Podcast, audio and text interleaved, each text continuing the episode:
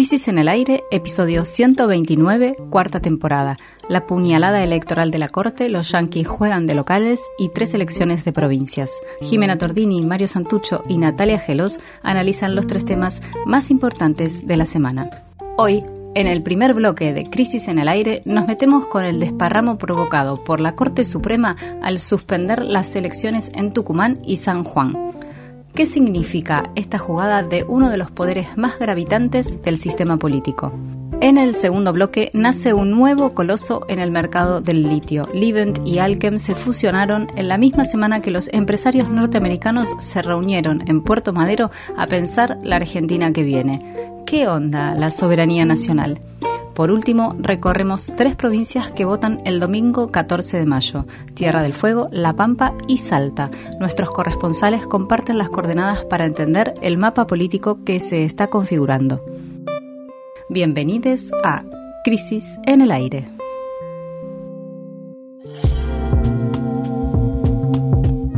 El martes, la Corte Suprema de Justicia de la Nación pateó el tablero electoral y suspendió los comicios pautados para mañana domingo en dos provincias, Tucumán y San Juan. Se trata de una operación política que agrega dramatismo institucional al proceso eleccionario en el marco de una crisis económica que no da tregua. De hecho, Ayer viernes se conoció el índice de precios al consumidor del mes de abril y el numerito generó estupor, 8,4% en el último mes y 108,8% es la inflación anual. La debilidad del gobierno del Frente de Todos es extrema y cada vez el peronismo está más arrinconado contra las cuerdas. Ese es el tema del primer bloque de Crisis en el Aire. Vamos a ir primero a, la cuestión de, la Corte. Una misma oración coronaba los dos fallos firmados por tres jueces de la Corte, Horacio Rosati, que es el presidente, Carlos Rosenkrantz, el vicepresidente, y Juan Carlos Maqueda. Eh, la oración dice así, la voy a leer, dice hacer lugar a la medida cautelar solicitada y en consecuencia suspender la convocatoria a elección de gobernador y vicegobernador del próximo 14 de mayo hasta tanto se dicte un pronunciamiento definitivo. Lo único que cambia en esta oración es si la provincia es afectada de San Juan, por un lado, o Tucumán por el otro. Em, bueno, lo más sorprendente y, también irritante, podríamos decir, es que la decisión se dio a conocer cinco días antes de la jornada electoral, el martes, cuando había elecciones mañana, es decir, cuando ya estaba todo listo para, los comicios, incluyendo, bueno, las boletas impresas y toda la estructura que, se pone en marcha cada vez que hay una votación. En ambas provincias se esperaban triunfos peronistas.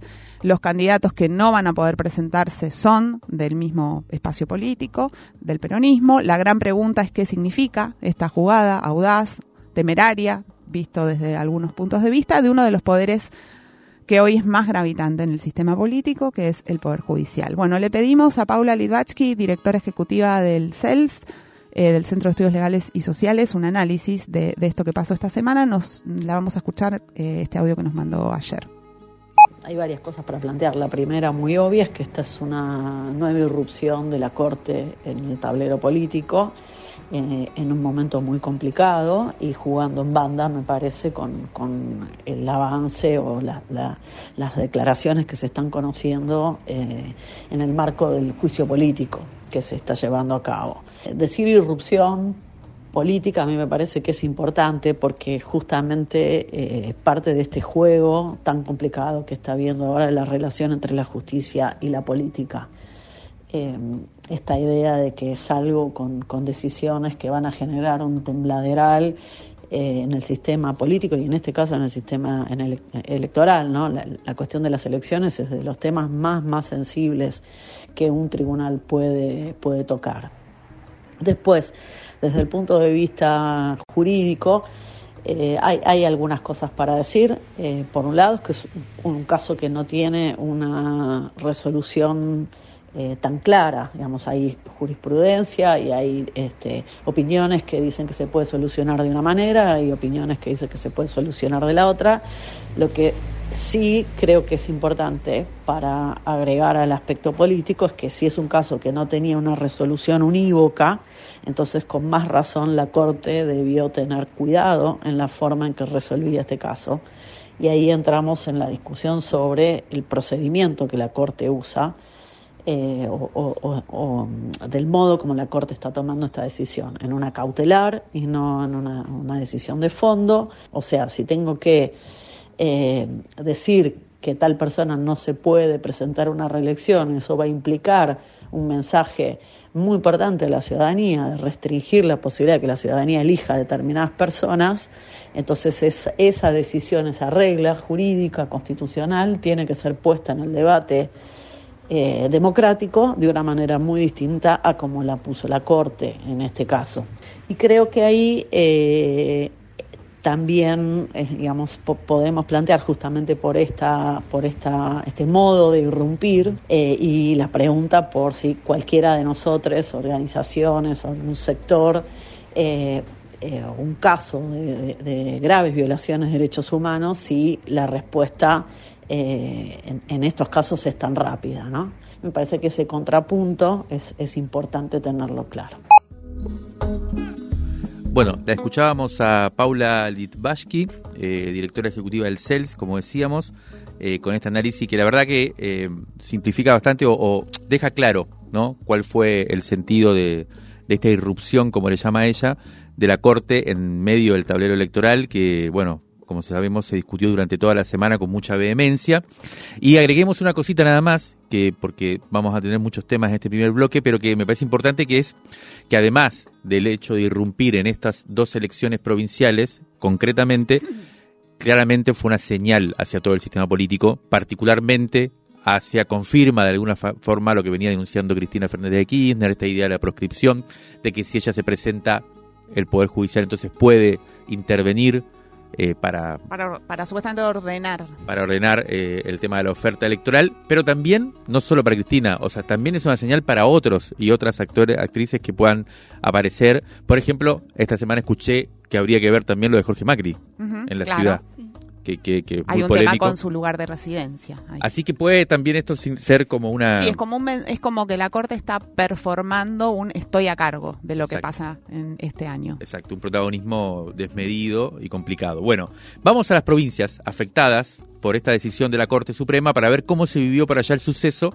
y comencemos por Tucumán, donde el candidato señalado por la Corte es el actual gobernador Juan Mansur, que no podía reelegir pero sin embargo integraba la fórmula como candidato a vice, ¿no? Era Jaldo eh, como candidato a gobernador y Mansur como candidato a vice. El pedido de impugnación fue realizado ante el máximo tribunal por el actual intendente de la capital tucumana, Germán Alfaro, que también es candidato a vicegobernador, pero en la fórmula opositora de Juntos por el Cambio.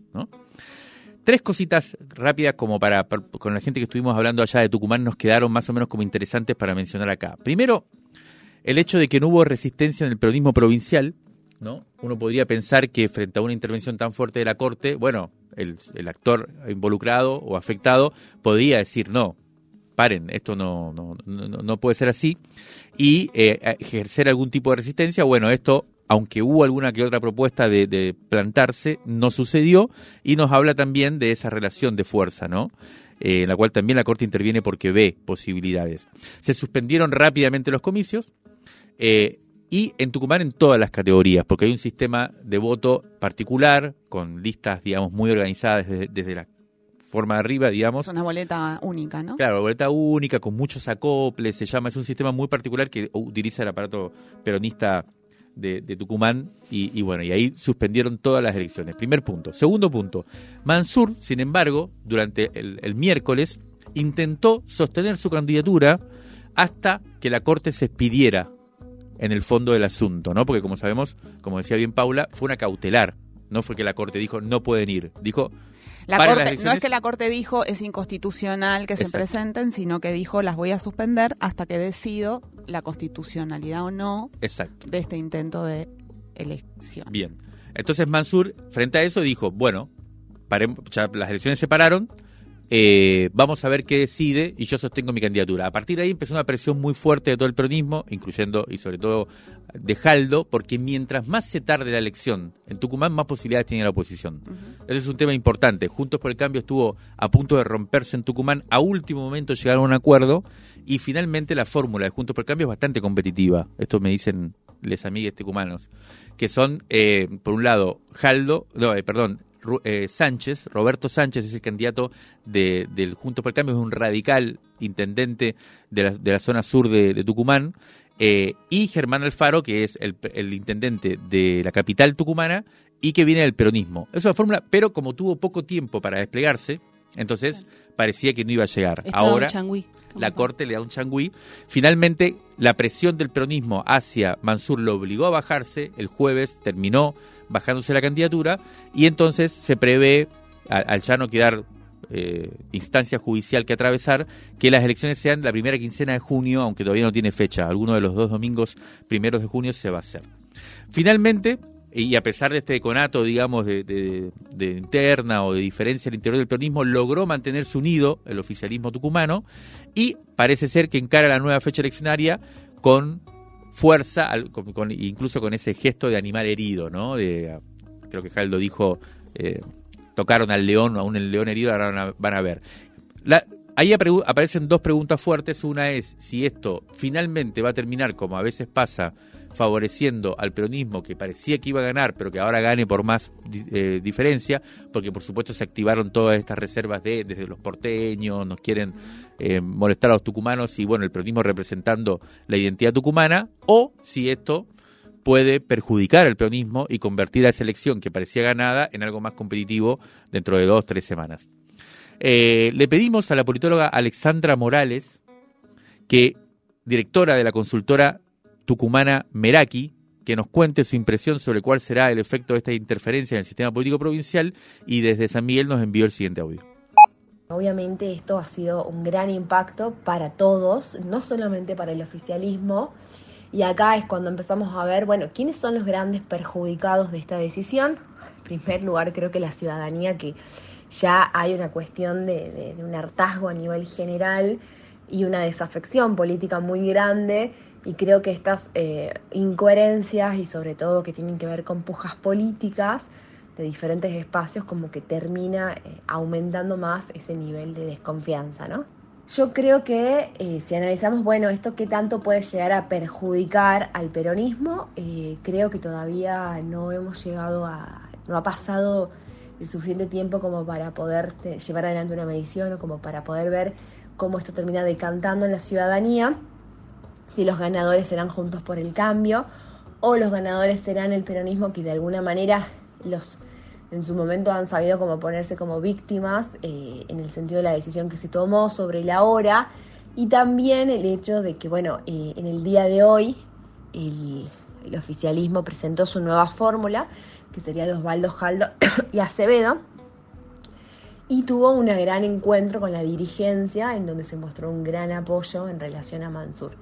Esto quiere decir que el unido, el peronismo normalmente cuando está unido y, sale a, trabajar y, sale a llevar antes de las elecciones, como que suelen funcionar de manera bastante orgánica y eso puede llegar a, ser eh, significativo el día de las elecciones. Y también tengamos en cuenta que las, las mediciones que se venían teniendo hasta ahora mostraban al oficialismo como la primer fuerza política con, con grandes posibilidades de salir victorioso. Bueno, ahora viajemos a San Juan, donde el candidato que la Corte impugnó es nada menos que el actual gobernador, Sergio Uñac, que se presentaba para su reelección. Mm. Acá el asunto es más grave que en Tucumán porque la fórmula que iba primero se queda sin su cabeza y su principal exponente, entonces abre un enorme signo de interrogación sobre cuál va a ser el resultado. Y hay un punto importante para desentrañar, y es que es llamativo que tanto a Uñac como a Mansur la decisión de la Corte los tomó por sorpresa totalmente. Dicen que hubo voceros del máximo tribunal que tranquilizaron, de hecho, a los gobernadores, les avisaron que no iban a fallar, o sea que fue una especie de puñalada por la espalda.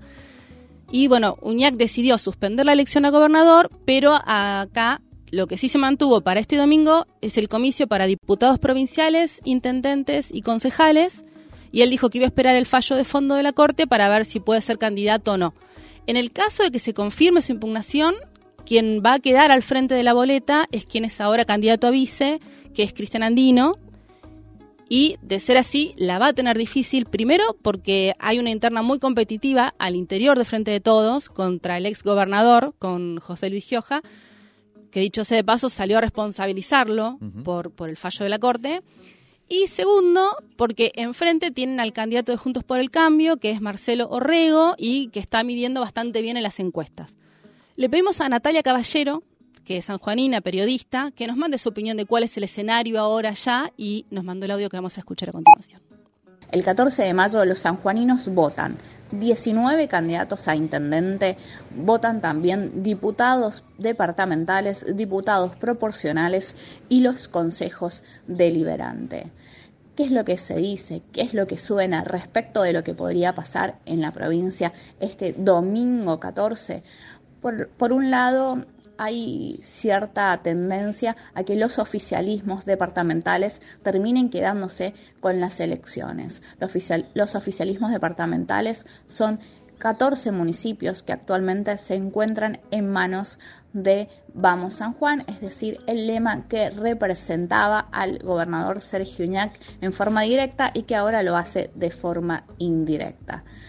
Eh, respecto de, la posición política de Marcelo Rego, que es el principal opositor en la provincia de San Juan, inmediatamente se conoció la noticia del Tribunal Superior eh, pidió que las elecciones municipales también se suspendieran.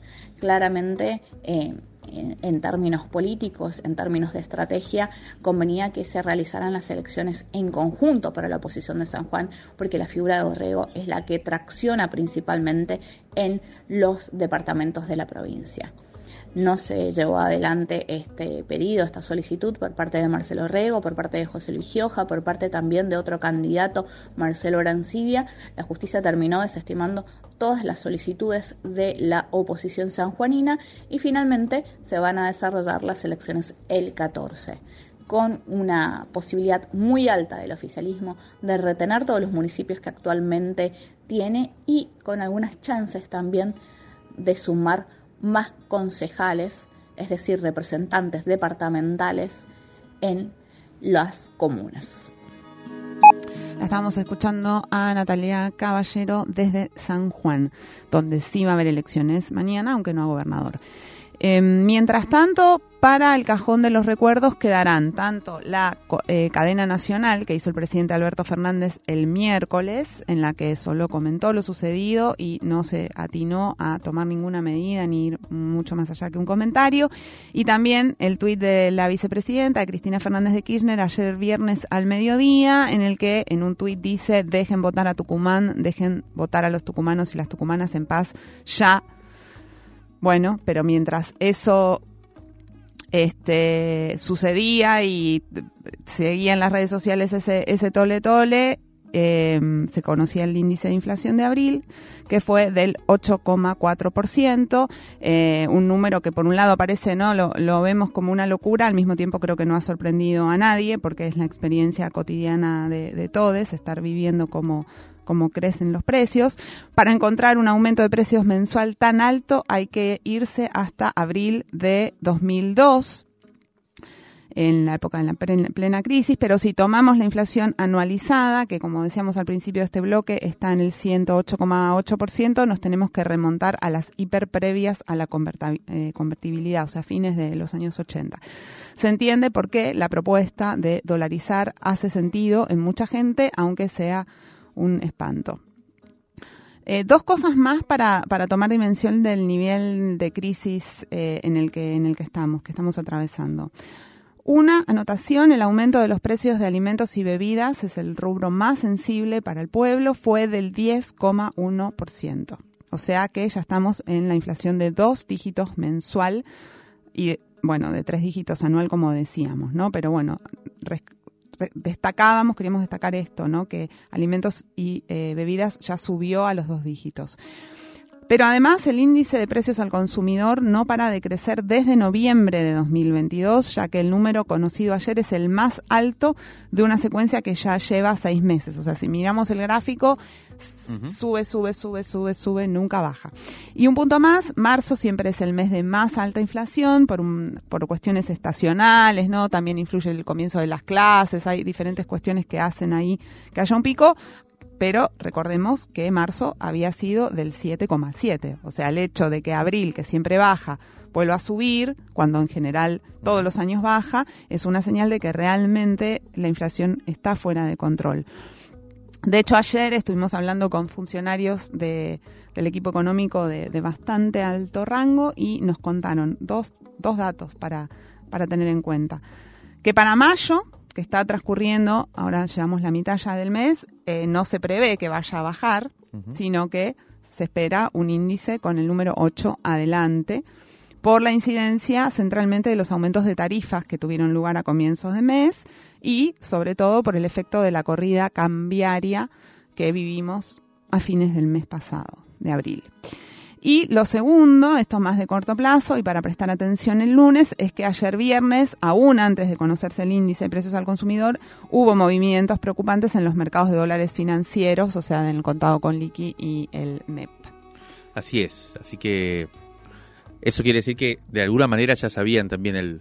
el los el mercados número. ya sabían. Previamente se había filtrado en la mañana de ayer. Bueno, pero volvamos un poco al plano político para cerrar el bloque. Se nos acabó el tiempo, lamentablemente, porque había varias cosas para comentar, pero eh, hay algunas cosas que van a tener, vamos a tener que seguir de cerca en estos próximos días.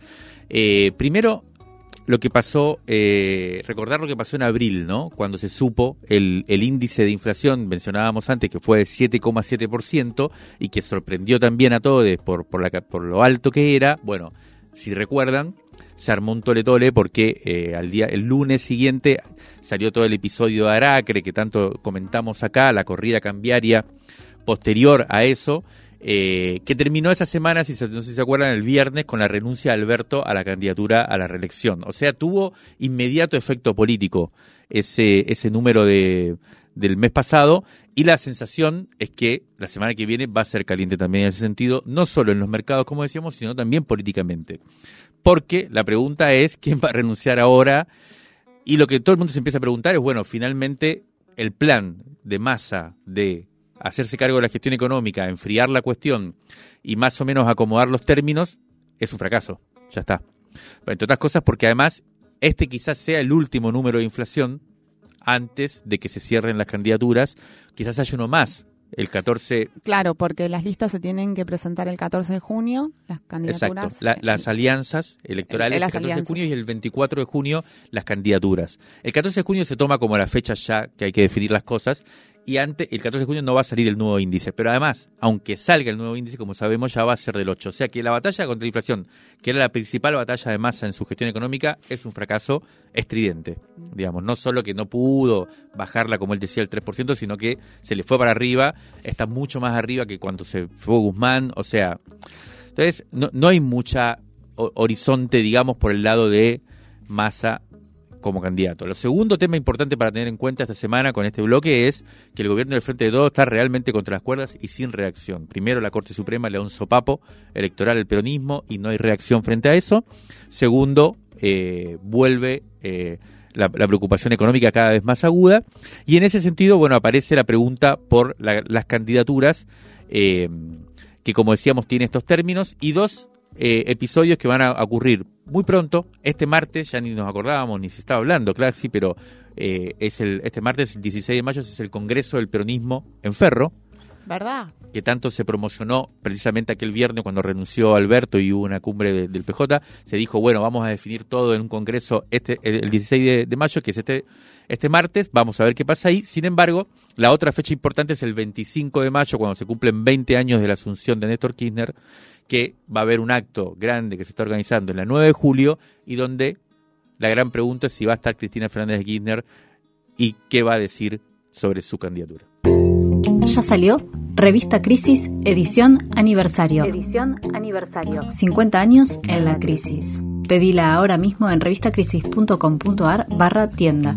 Cuatro informes imperdibles. Los dueños de los medios de comunicación en la Argentina por Becerra y Mastrini. Viaje a las entrañas de Vaca Muerta a cargo de Cabrera Christensen y Álvarez Muyashi.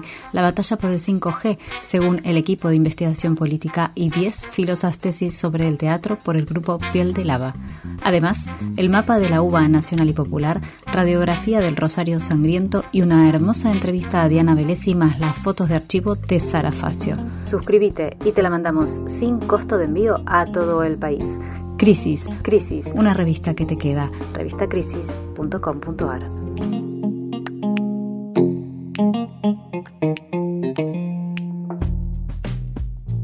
Los dos principales jugadores del mercado del litio en el país anunciaron este miércoles su fusión. Se trata de la estadounidense Livent y la australiana Alchem, y son las únicas empresas que operan actualmente en la producción en nuestro país.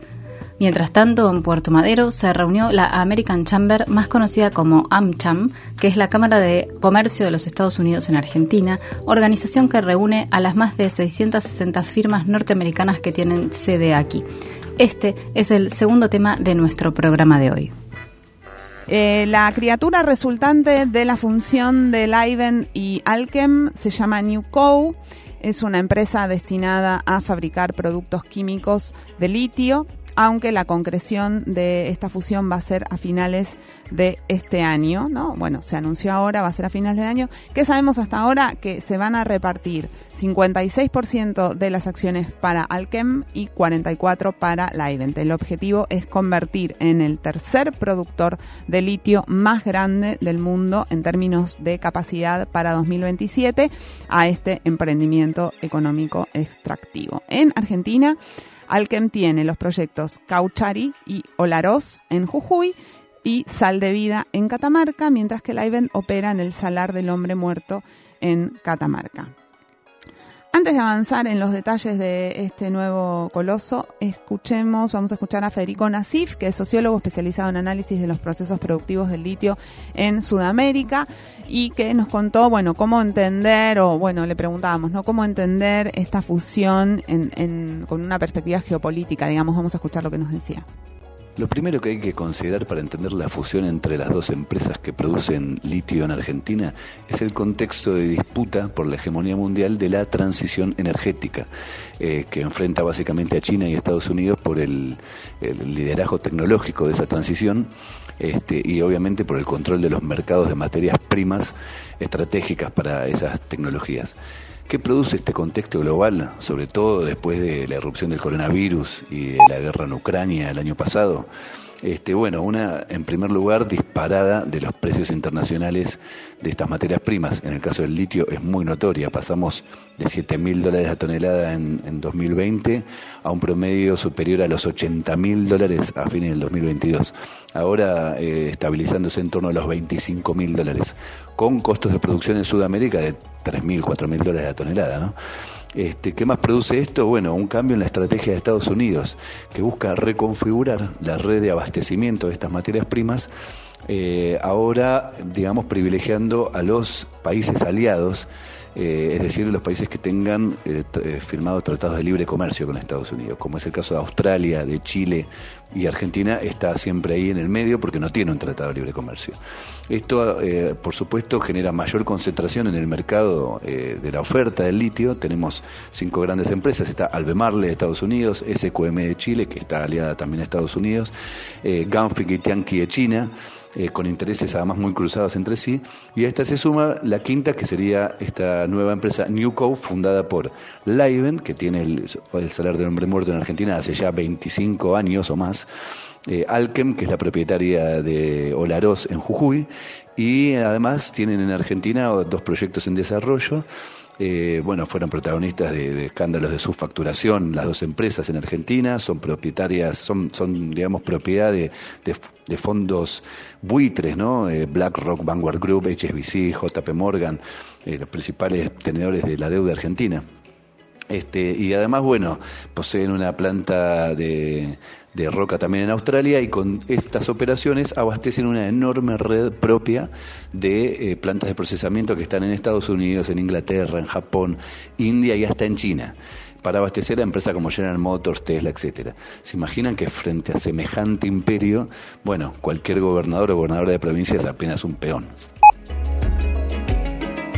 Bueno, bien interesante el audio de Federico Nasif, que como decíamos es sociólogo y está trabajando específicamente sobre toda esta cuestión del litio en Sudamérica, eh, explicando, digamos, como uno podría decir, las tres elementos que tienen, que están en juego en este, en esta cuestión del litio en Argentina y en la región, que tiene, por un lado, la cadena productiva, la gran cadena productiva eh, y el gran proyecto, sobre todo de Estados Unidos, hace poco un, un discurso muy importante, hace dos, tres semanas, de Jake Sullivan, donde planteó la nueva política de Estados Unidos para el mundo, económica, eh, pensando en un supuesto segundo gobierno de Biden, eh, y en donde la transición energética y la reconstrucción de las cadenas productivas en función de la, de la transición energética era bastante clave y por eso aparece todo el tema de los autos eléctricos y la función del litio eh, para producir las baterías es medio clave, entonces estamos hablando de un, de un entramado productivo a nivel global muy importante en la cual precisamente el litio va a tener una cosa fundamental. Ahí aparece la disputa geopolítica entre Estados Unidos y China y un tercer elemento son estas empresas que son las que van a específicamente venir a extraer el litio y la pregunta es cómo se hace eso, ¿no? Bueno, Newco, esta, esta nueva empresa surgida acá de alguna manera con la fusión de, como decíamos, de estas dos, Laiven, eh, de la empresa norteamericana y Alchem, la australiana, va a, controlar toda la producción de litio del salar del hombre muerto en Catamarca, que ya lleva, como decía Nasif, 25 años, eh, y Olaroz, que es la otra que mencionaba, eh, también eh, Federico, eh, en Jujuy está desde 2015, ¿no? Más dos proyectos en desarrollo que están más avanzados, también en, el Salar de, del Hombre Muerto y en Cauchari. Bueno, ¿qué queda entonces la, para Argentina de todo esto? Sería la pregunta más importante. Y ahí hay que tomar registro de algunas voces que empiezan a aparecer para cuestionar la forma en que se está haciendo hasta ahora, ¿no? que como decía Federico Nasif, tiene que ver con la Constitución del 94 y el, la, la, la, capacidad de las provincias de determinar, y no de la nación, de determinar cuál es la política de extracción, digamos. ¿no? De los recursos. Ahí aparece primero una carta eh, del senador del Frente de Todos, Oscar Parrilli, que le envió eh, a comienzos de abril a la titular de la Secretaría de Asuntos Estratégicos, Mercedes Marcó del Pont, en donde le decía precisamente la preocupación ¿no? por el, el, cómo se están cobrando las regalías y las retenciones por el litio y las pérdidas que se están generando para las provincias del Estado Nacional a partir de la actual política que lleva adelante el Estado. Y Cristina Fernández de Kirchner en su último discurso en La Plata también planteó el tema, lo dejó en la mesa, no dijo que había que hacer, pero lo dejó sobre la mesa. Y es una gran discusión, porque en Chile acaba de ser eh, planteada una estrategia nacional eh, del litio por parte del presidente Boric. En Bolivia ya existe una empresa nacional de litio, eh, con lo cual eh, Argentina va quedando como el único lugar en la región que no tiene una estrategia tan clara desde este punto de vista y que más bien se está presentando como el lugar más importante para las empresas, donde más libertades hay para invertir, uh -huh. intentando así capturar la mayoría de las de las Exacto. inversiones. Sí, hace poco en La Rioja eh, hubo un intento de declararlo como recurso estratégico solo en la provincia y eso que no es como protagonista, digamos, dentro de, de lo que son las, las, tres provincias más importantes en explotación de litio claro. y reaccionaron todas las cámaras diciendo, bueno, no, no hablemos de esto. O sea que, Claro. eh, bueno, ayer estuvimos preguntando qué había pasado con esa carta, no hubo respuesta todavía. Se decía también que la mesa de litio iba a avanzar en un proyecto de ley para abril Ajá. Eh, para apostar al valor agregado y rediscutir la, la apropiación de la renta extraordinaria. No hay novedades todavía. Lo que sí hay o lo que se evalúa es que bueno, la actividad privada eh, se desarrolló más rápido que las regulaciones necesarias para que, para que esto tomara forma, digamos, y siempre vale la pena recordar que las empresas pagan un 3% de regalías sobre el precio de la boca minera, que es el más bajo del- de, de toda la cadena de producción. Mm. Y también vale recordar, en, en- haciendo como una- un repaso de noticias, por un lado que estas dos empresas tuvieron denuncias e investigaciones por su liquidación, tanto Livent como la empresa Alkel, la, la australiana. Y después un dato que a veces queda como perdido es que, por ejemplo, en febrero de este año, el ministro de Minería de Catamarca, que es Mar- Marcelo Murúa, confirmó que había habido un derrame de ácido producido por el vuelco de un camión de la empresa minera del Altiplano, que es de Livent, que opera en el proyecto Fénix en el, en el Salar del Hombre Muerto, que son todas estas noticias, hablábamos en el programa pasado, por ejemplo, de la responsabilidad empresarial eh, y los efectos que tienen en el ambiente. Bueno, son todas esas noticias que también van quedando como mezcladas en estos anuncios, ¿no? De, de, de fusión y todos estos dólares que, que, que nada, que, que se generan, pero que no llegan a, a los territorios, digamos. Lejos de los territorios precisamente de, los salares, aquí en la ciudad de Buenos Aires, en Puerto Madero, eh, tuvo lugar, como decíamos al principio, el encuentro AmCham, que es el encuentro anual de empresas estadounidenses que operan en Argentina. un verdadero festival. Desfiló por allí Patricia Bullrich, Sergio Massa también. El lema fue protagonistas de la próxima Argentina y tuvo a Fantino como entrevistador eh, de los que están compitiendo por la carrera de ser el protagonista de la próxima Argentina. AmCham es, como decía antes, eh, este, esta cámara que agrupa a casi 700 empresas eh, con intereses estadounidenses en nuestro país. El litio fue una de las palabras que se repitió en el escenario. Allí también habló Mark Stanley, el embajador de Estados Unidos. Eh, voy a leer dos oraciones que dijo. En los próximos 200 años buscamos profundizar la colaboración en salud, defensa y lucha contra el cambio climático. Y Argentina puede llevarle alimento y combustible al mundo. En Argentina hay excelentes recursos, el campo, el petróleo, el gas, el mineral, bueno, está claro, ¿no? El tema de los recursos es lo que interesa. No hay muchos rodeos, no hay mucha eh, sutileza en, en estos planteos. Pero nos vamos a detener en cómo abrió el encuentro Facundo Gómez Minujín, que es presidente de AmCham precisamente, y al mando de JP Morgan, ¿no? que levantó su pulgar más allá. Eh, vamos a escuchar un minuto de lo que dijo. Argentina, lamentablemente, se encuentra en constante declive hace ya muchas décadas. Para hablar de momentos más cercanos, la Argentina comenzó a sentir la desaceleración de su economía a fines del 2022. Es imposible planear a largo plazo cuando no tenemos visibilidad en el cortísimo plazo. Estamos navegando en un banco de niebla y este nivel de incertidumbre es constante y resonante y no ocurre en nuestros países vecinos. Sin embargo, creemos desde AmCham que estamos ante un año bisagra para el país, donde todos los argentinos tendremos la oportunidad de elegir aquellos representantes que aseguren tener las herramientas idóneas para resolver nuestros problemas. No solo es un año bisagra, sino que estamos ante una nueva gran oportunidad Esperemos esta vez no desaprovecharla. Tranca. sí.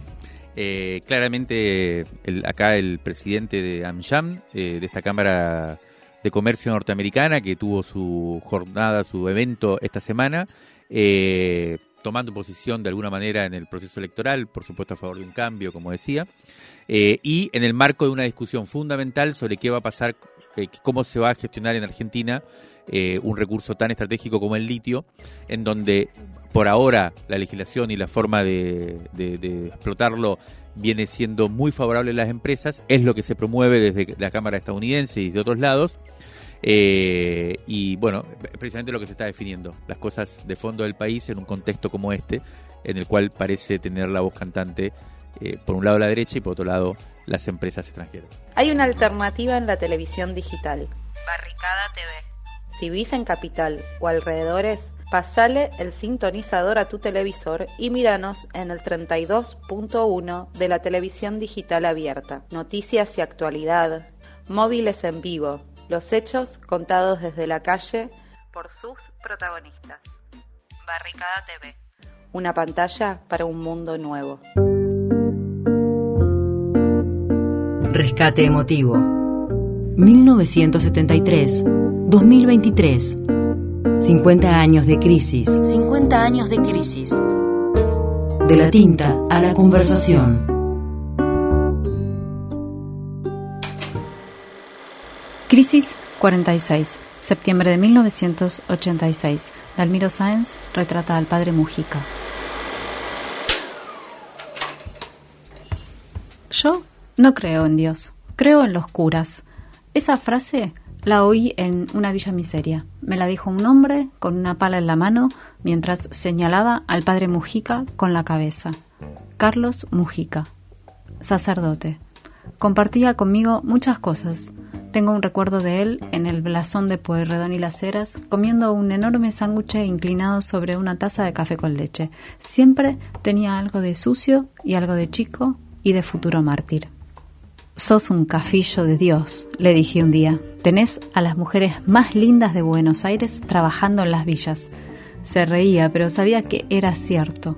Toda su belleza física y su irresistible seducción la utilizaba al servicio del amor a los demás.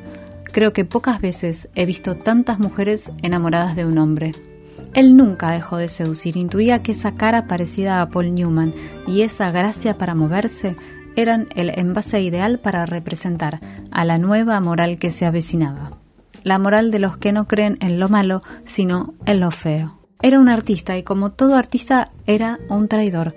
Supo traicionar a ese despotismo ilustrado que lo había educado y que había pretendido incorporarlo a la iglesia de los mercaderes. Recuerdo que un día, hablando de la quema de las iglesias en la época de Perón, dijo a esa iglesia yo también la hubiese quemado. En un principio, cuando oí esas palabras, me parecieron exageradas, pero con el transcurso de los años, cuando presencié cómo esa iglesia guardaba silencio durante los crímenes del proceso, comprendí que Mujica no estaba equivocado. Sabía golpear en donde había que golpear. Desde el púlpito de la iglesia del Socorro, en pleno Juncal y Suipacha, el día de las elecciones que llevaron a Ilia a la presidencia, Mujica dijo, Hoy es un día de luto para la patria, porque medio país ha sido marginado. Esto dicho en una villa miseria hubiese sido obvio, pero dicho en Juncal y Suipacha fue una conmoción. Muchos se levantaron de sus asientos y se fueron de la misa, otros mandaron cartas a los diarios, otros lo empezaron a calumniar y algunos seguramente empezaron a pensar en lo conveniente que sería eliminarlo era cruelmente honesto consigo mismo. El infantilismo de la izquierda peronista, en la cual ambos militábamos, era un tema que nos separaba. Ambos vivimos, por ejemplo, el día que Perón nos echó de la plaza. Al día siguiente me confesó que no había podido dormir esa noche, pero después se dio cuenta de que el viejo tenía razón, que nuestra ingenuidad era peligrosa y vaya que lo fue.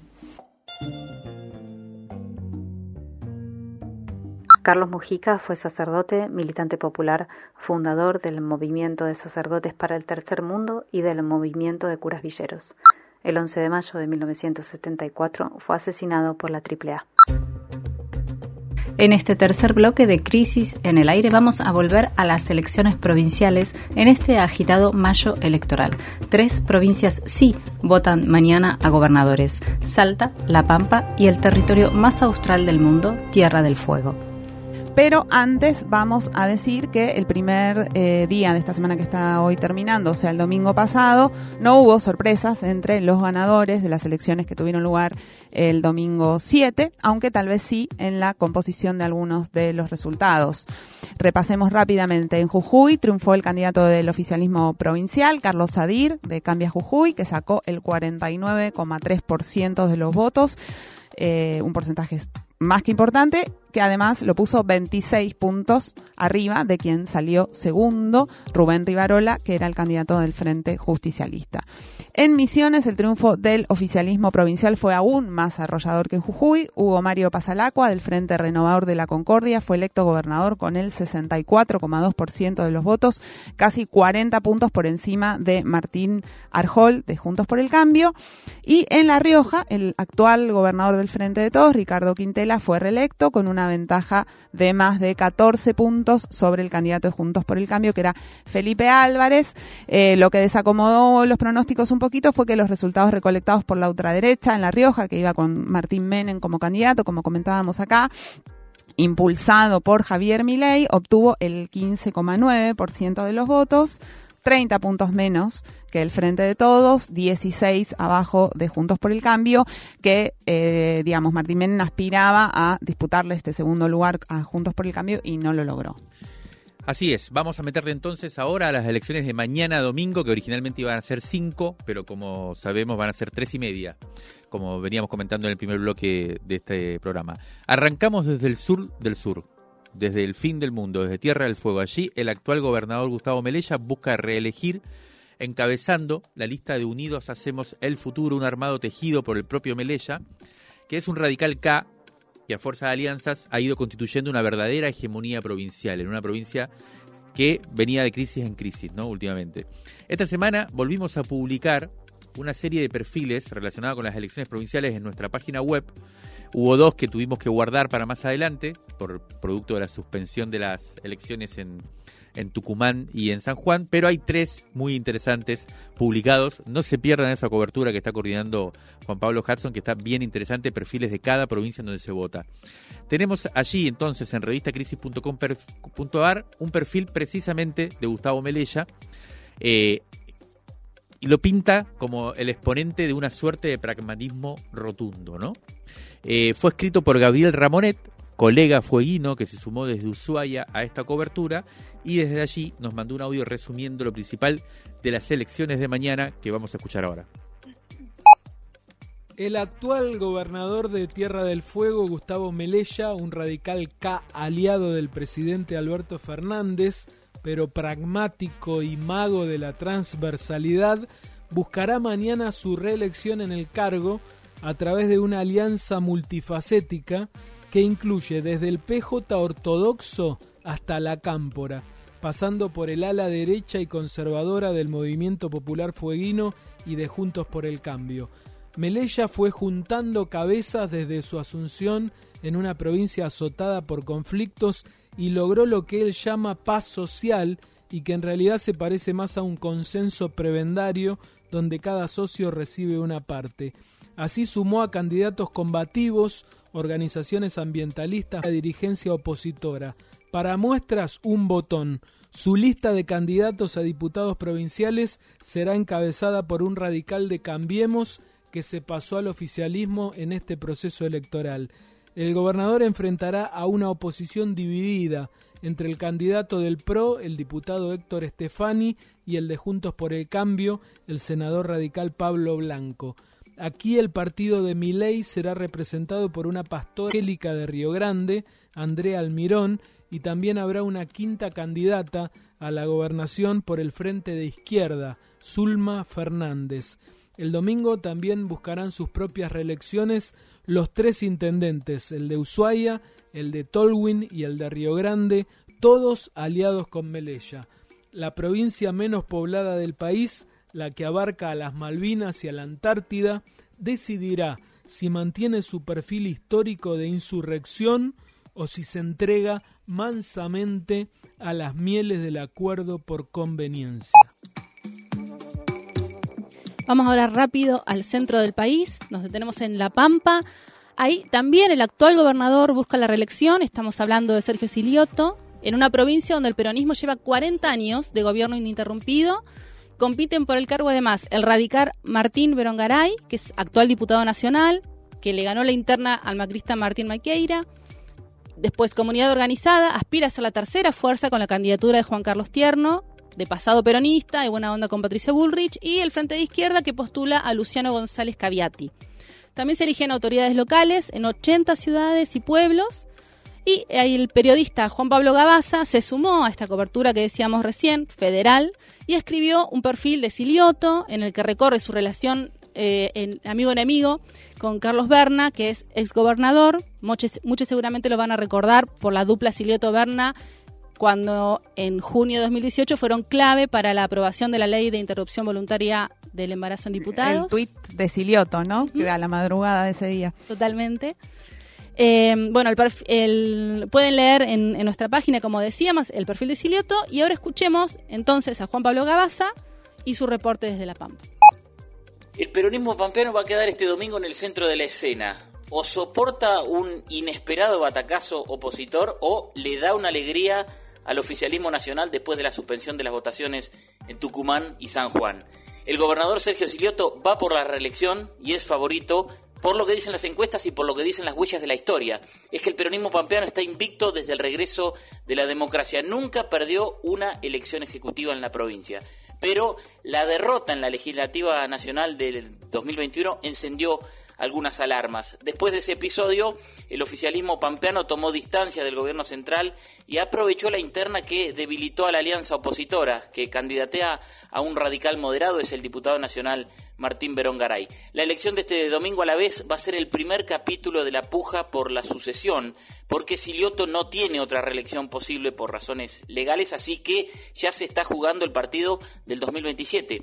El PJ Pampeano, históricamente ortodoxo, llegó en unidad, pero con varios episodios de fuego amigo, incluyendo las tensiones entre Silioto y, y Carlos Berna, que fue gobernador, que es su padrino político, que es el conductor de la mayoritaria línea plural, pero que es también su enemigo íntimo.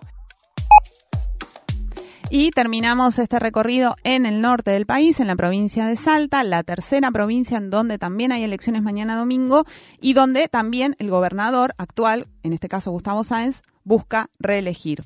Sáenz de Unidos por Salta, recordemos, fue compañero de fórmula presidencial de Sergio Massa en 2015, pero construyó allí en la provincia alianzas transversales locales para armar un espacio político centralmente provincialista. Su principal contrincante mañana en esta elección es Emiliano Estrada, que también armó un frente electoral importante, digamos con una, podríamos decir, con una estrategia análoga a la de, a la de Sáenz. La cobertura desde Salta estuvo a cargo de nuestra colega Jessica Aparicio, quien eh, también nos envió un panorama bien concreto, un audio que vamos a escuchar ahora sobre qué va a pasar mañana en Salta. Este domingo en Salta sale a jugar toda la estructura oficialista del gobernador Gustavo Sáenz con el objetivo de conquistar un segundo mandato. De orígenes peronistas, desde su llegada al gobierno buscó consolidar un provincialismo fuera de la ideología o lógica nacional y así convocó a su espacio a dirigentes del PRO, de la UCR, del PJ, se alió con la estructura del ex gobernador Juan Carlos Romero y contiene desde el movimiento Evita o Libres del Sur hasta los ultraconservadores y antiperonistas locales, el PRS. Para allanar el terreno, gracias a una abrumadora mayoría legislativa, Sáenz suspendió las PASO e imposibilitó a las fuerzas opositoras de resolver sus internas de cara a la sociedad. Esto, sumado a la falta de consensos internos, hizo que la mayoría de los espacios opositores se dividiera. La estrategia de Sáenz es llevar dos frentes distintos que adhieren a su candidatura. Con esta estructura, en casi la totalidad de los municipios, los candidatos más fuertes compiten en el frente que es más peronista o en el que es más conservador, pero ambos con Sáenz, una especie de interno oficialista. Esta ingeniería electoral será la que espera sostener la victoria del mandatario. El candidato de Juntos por el Cambio, Miguel Nani, quien es diputado nacional, se desdibujó por las internas del PRO y la UCR y la salida de dirigentes por diferencias en las candidaturas. Quien se erige como el principal opositor a Sáenz es Emiliano Estrada, un joven economista, actual diputado nacional del Frente de Todos y ex ministro de Economía de Juan Manuel Urtubey, que desde el año pasado convocó a dirigentes a confluir en un gran frente opositor. Lo acompañan partidos como Ahora Patria con el olmedista y conservador Carlos Zapata, Salta Independiente con Felipe Viela de orígenes radicales y la estructura K del Partido de la Victoria presidido por el senador nacional Sergio Osoleavi. Juntos proponen dejar de lado las diferencias para ganarle a Sáenz. Pero ¿quién es Emiliano Estrada y cómo hizo para ser el principal opositor del oficialismo luego de haber sido su candidato en el 2021? Te lo contamos en la nota de esta semana de Revista Crisis. Bueno, exactamente, eh, como dice mm, Jessica Aparicio, eh, desde Salta, eh, ella publicó ayer, viernes, en nuestra página web, un interesantísimo perfil sobre Emiliano Estrada, que es el candidato de la oposición, en principio, dentro del peronismo, de todas maneras al saencismo, ¿no? que es como el espacio este provincial que tiene como transversal, que viene gobernando, en su, momento aliado de Massa, bueno, después también aliado de Puntos por el Cambio y, del que venga. Eh, y la verdad que está muy interesante eh, tanto ese perfil como el de Sergio Silioto, que escribió Juan Pablo Gavazza desde La Pampa, eh, que es el actual gobernador y candidato a la reelección, y también de Gustavo Melella de Tierra del Fuego. Así que la verdad es que Recomendamos muchísimo esta cobertura que se está haciendo. Están los perfiles de los principales políticos. Dan una radiografía muy interesante de la política en cada provincia eh, de las que se va a elegir eh, este, este domingo. Así que nada más que no, pierdan, no se pierdan, vayan a la página web de la revista Crisis y véanla. Crisis en el aire. Resumen crítico en movimiento. En movimiento. Cuarta temporada para tirar del hilo de la coyuntura.